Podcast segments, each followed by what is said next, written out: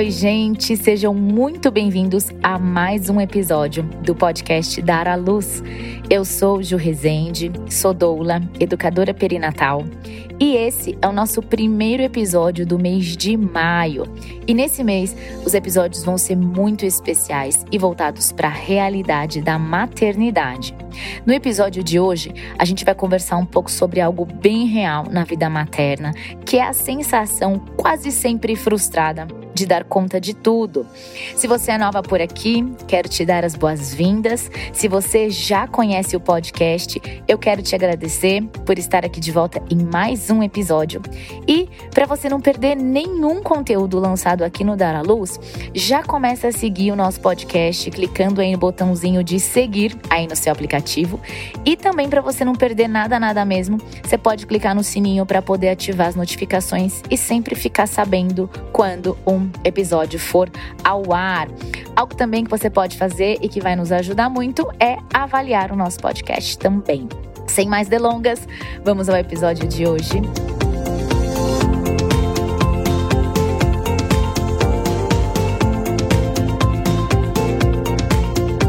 Eu começo esse episódio a partir de uma história real tão real que eu posso confirmar para vocês, porque é a minha história, né, a minha realidade. Eu tenho uma visão muito positiva da vida, sabe? Em todas as áreas, né?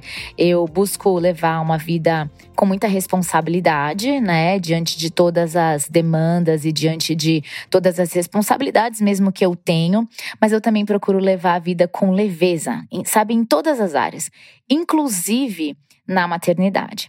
E quando eu falo de realidade de vida materna, é, eu tenho que considerar que cada mãe é uma mãe, certo? Cada família é uma família, cada realidade é uma realidade.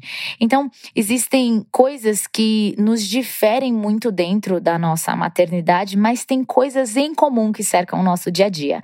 E a partir desse lugar que eu quero compartilhar, né, um pouco hoje é, sobre como eu penso e como eu lido em relação relação a todas as funções que eu preciso desempenhar. É, e não estou aqui querendo comparar a minha realidade com a realidade de ninguém, mas eu vou trazer aqui hoje sobre como eu lido com tudo isso e como eu procuro cumprir tudo aquilo que eu tenho que fazer, mas também entender, né, que eu não sou uma super mulher e que eu não dou conta de tudo mesmo. Uma vez me fizeram essa pergunta, né? Nossa, como você dá conta de tudo, né? São tantas as funções a serem desempenhadas e a grande realidade é que ninguém dá conta de tudo tudo, porque é um lugar muito difícil da gente viver. Mas vou caminhar um pouquinho com vocês e a gente vai conversar sobre isso. Então, como eu estava dizendo, tem coisas que em comum cercam o nosso dia a dia. E sobre essas situações em comum, a gente pode conversar e a gente também pode é, conversar sobre como trazer alívio diante dessas situações, né? Mas antes a gente tem que entender um pouco sobre essa idealização da maternidade perfeita ou essa idealização da mãe perfeita. E sabe de uma coisa? Eu, honestamente, não gosto muito desses rótulos, sabe? Na verdade, acho que nenhum rótulo é algo positivo, né? A gente até aprende quando vai é, educar os nossos filhos e a forma como falar com eles, né? Eu já vi em várias literaturas sobre não rotular a criança, adjetivar a criança, como se você definisse ela por uma característica tanto é super positiva como algo super negativo. O ponto é, não gosto muito de rótulos, né? Acho que trazer um, um, um adjetivo é, pode fazer com que a gente acabe perdendo o olhar para a pessoa no todo. Enfim, e eu penso na mãe, sabe?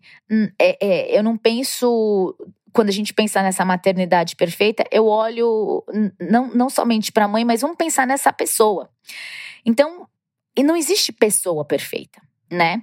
Cumpra essa pessoa a função que ela for. Então, assim, a gente. É, a gente não tem um pai perfeito. A gente não tem uma amiga perfeita, um chefe perfeito, uma professora perfeita, um, um, treinador perfeito, sei lá, um marido perfeito. Quer dizer, não existe pessoa perfeita. Dessa mesma forma, não existe mãe perfeita, entende? Esse rótulo de perfeição, para qualquer pessoa, é um rótulo pesado demais, é um rótulo inatingível. É, um, é uma característica inatingível. Mesmo sabendo que é algo impossível, né, alcançar a perfeição, muitas mulheres perseguem esse objetivo de serem perfeitas. E para entender isso, a gente precisa dar uma olhada para a nossa sociedade. A gente vai olhar no geral aonde o valor das pessoas hoje está super atrelado ao quão eficiente essa pessoa é não é mesmo? Hoje, uma pessoa que é muito bem vista é, é uma pessoa que faz muitas coisas, que faz todas essas coisas super bem feitas, perfeitas e que dá conta de tudo. E aí a gente entra numa parada muito dessa multitarefa, né? É uma questão social mesmo. E como eu disse, a gente está falando aqui hoje sobre mulheres, mães, a gente está fazendo esse recorte dentro da maternidade, mas é algo que acontece geral na sociedade, né? E a mulher, ela abraça isso na vida dela a multitarefa. Tipo, é, eu, eu me torno mãe, então, e aí eu trago isso para a maternidade também. Entende? É um movimento que acontece. É algo social, a gente está inserido nessa sociedade. E aí, quando você se torna mãe, você traz isso para dentro da maternidade. E é algo muito pesado, é algo muito difícil, porque ninguém é perfeito. Assim, nenhuma mãe é perfeita também.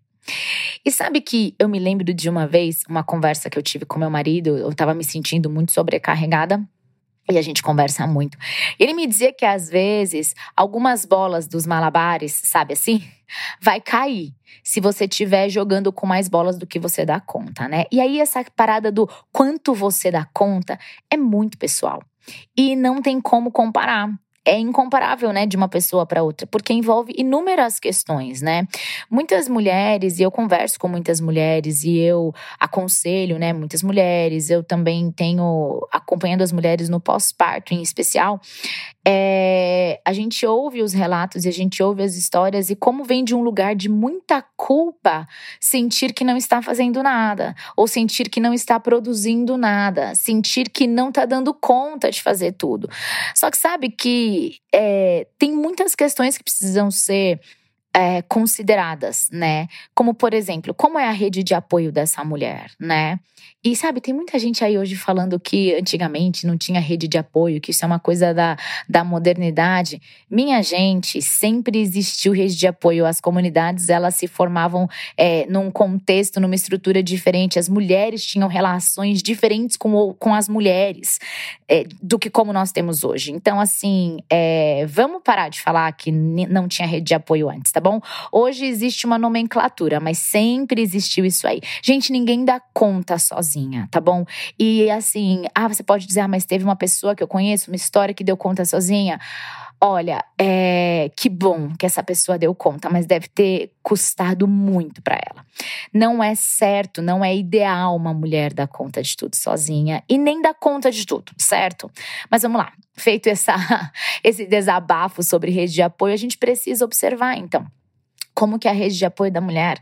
Essa mulher trabalha fora? Quais são as funções na vida dessa mulher, né, além da maternidade que ela ocupa, como que essa mulher faz a gestão do tempo dela. Então, quando a gente olha para tudo isso, a gente percebe que não tem como comparar uma mãe com outra, com outra mãe, ou a quantidade de coisas que essa mulher faz, ou a quantidade de funções que, ela, que essa mulher faz. Porque daí a gente cai nessa mesma questão que eu trouxe anteriormente sobre, essa, sobre a, a sociedade. É como se quanto mais eu faço, mais valor eu tenho. E isso é, é muito difícil. Essas funções, essas todas essas essas demandas que você atende, isso vai definir, como eu estava falando, quantas bolas você vai colocar no jogo. E aí, quantas bolas você dá conta de colocar no ar, né? Então, uma hora você tá dando conta daqui, tem umas três, quatro bolinhas no ar. Às vezes tem cinco, tem aqueles caras que, sei lá, tem oito, né? Não sei. E aí, isso vai definir quantas, quantas bolas você vai colocar no jogo, né? O problema é que, hum, por muitas vezes, né, por diferentes motivos, são muitas as funções desempenhadas. E aí não é possível a gente fazer tudo como a gente gostaria, certo? E aí acontece algo muito pesado que é o quê? A frustração. É um sentimento, né? A frustração, ela vem e a frustração é uma coisa que não vai embora não, não vai embora rápido, né? A frustração, ela dura, ela persiste, ela fica ali e pode gerar em nós até mesmo sentimentos mais pesados, né? Que aí sim precisam ser mais lidados, tratados, trabalhados, às vezes até mesmo com ajuda profissional. E a gente chega num lugar que é pesado demais, que é o quê? A sobrecarga. E tem um monte de gente sobrecarregada por aí, gente. Não, é, não são só as mães, né? Mas hoje nosso assunto são as mães. Mas tem um monte de gente sobrecarregada, tem um monte de gente exausta por aí. A gente não pode deixar de considerar que a gente está vivendo um período ainda pós-pandemia, onde muitas mães que tiveram seus bebês nessa fase ali por volta de dois, no ano de 2020, 2021, são mães e crianças, famílias, né, configurações ali que se que se formaram dentro de um contexto muito delicado, dentro de um contexto sem, sem pessoas por, por perto, ou sem pessoas que pudessem estar ali visitando, ajudando de uma forma mais direta. É, então tem um monte de gente sobrecarregada por aí, inclusive as mães. E aí, quando a gente está falando de uma doença física, por exemplo, a gente consegue diagnosticar facilmente, né? Você faz um teste, um exame e é capaz de definir. Mas quando a gente fala sobre algo emocional, sobre algo mental, primeiro, nem sempre é de fácil diagnóstico. E segundo, nem sempre é aceito como se fosse uma condição ou uma doença ou algo que fosse necessário ser tratado. Mas pode acontecer na vida da mulher uma espécie de esgotamento mesmo, físico e mental, diante do excesso de trabalho, né? Porque a mulher soma tudo, é a carga mental. Inclusive tem um episódio que eu gravei que chama O Trabalho Invisível das Mães, que é o episódio 47. Se você depois quiser ir nesse episódio dar uma ouvir, é, vai fazer bastante sentido. Mas então a mulher, ela soma tudo, ela soma essa carga mental, o trabalho de casa, o trabalho fora de casa, e isso vai levar o quê? Vai levar ao esgotamento, né? E aí, a partir daí, é muito comum a mulher ter sentimentos do quê? De derrota, de impossibilidade, de incapacidade, sentimentos de fracasso, sentimentos de culpa, né? Só reforçando o quê? Aquilo que desde o início é, já se sabia que não podia ser atingido, mas foi algo que a mulher perseguiu, algo que ela buscou, mas é inatingível, né? Que é essa perfeição. E aí são casos, né, é, nesses casos de esgotamento, é, de exaustão mesmo, aonde a procura por ajuda psicológica, ajuda psiquiátrica é uma boa coisa a se fazer, sabe? Qual que é a ideia, né? Qual que é o ideal, na verdade? É a gente não deixar chegar a esse ponto. Ninguém precisa chegar a esse ponto, ninguém deve chegar a esse ponto. E para isso a gente precisa ter passos bem práticos, né? Eu quero trazer aqui para você algumas formas, né, é, de como trazer alívio se você estiver se sentindo sobrecarregada, né? Na nossa vida, na nossa maternidade, na nossa vida como mães, mulheres, mães, a gente tem sim muitas responsabilidades. Eu não tô aqui querendo dizer, ah, sabe, diminua a sua responsabilidade. Não, ter um filho carrega uma responsabilidade, né? Trazer uma criança ao mundo carrega uma responsabilidade. E uma vez que você é essa pessoa, uma vez que você se torna mãe, você tem uma responsabilidade, assim, eterna, né? Então, eu vejo que eu não tô aqui para dizer para você, ah, não, diminua aí a sua, a sua, responsabilidade ou divida a sua responsabilidade. Na verdade, o que é responsabilidade sua é sua. O que eu trago aqui, diante da minha experiência, é, são formas como a gente consegue dividir funções que não são exclusivamente nossa exclusivamente, né, é, exclusivamente maternas, entende? É, que eu quero dizer com isso? Por exemplo, eu vejo muito no puerpério, ali, né, naquele pós-parto inicial, é, aquela díade, né, a dupla mãe-bebê muito fortemente se estabelecendo e algo que precisa ser estabelecido. E muitas vezes as pessoas que estão ao redor ou que estão, né, é, em volta, elas não sabem muito bem como é, ajudar, o que fazer para ajudar, ou como que eu cuido desse bebê para essa mãe, né, poder é, ter outras, fazer outras coisas, ter outras funções. A grande realidade é que você precisa cuidar da mulher. Você precisa cuidar da mãe. O que é a responsabilidade da mãe, ou, ou assim, eu quero dizer, aquilo que só a mãe pode fazer, é ela que tem que fazer.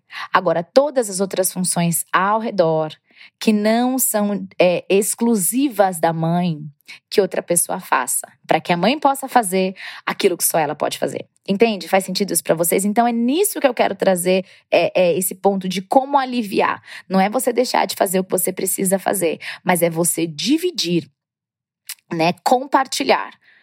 É, gente, ninguém dá conta de tudo, entende? E a gente não precisa entrar nesse lugar de ser a pessoa que. Porque a gente quer provar muitas vezes para nós mesmas e a gente quer provar para as outras pessoas que a gente dá conta, mas ninguém precisa provar nada para ninguém, certo?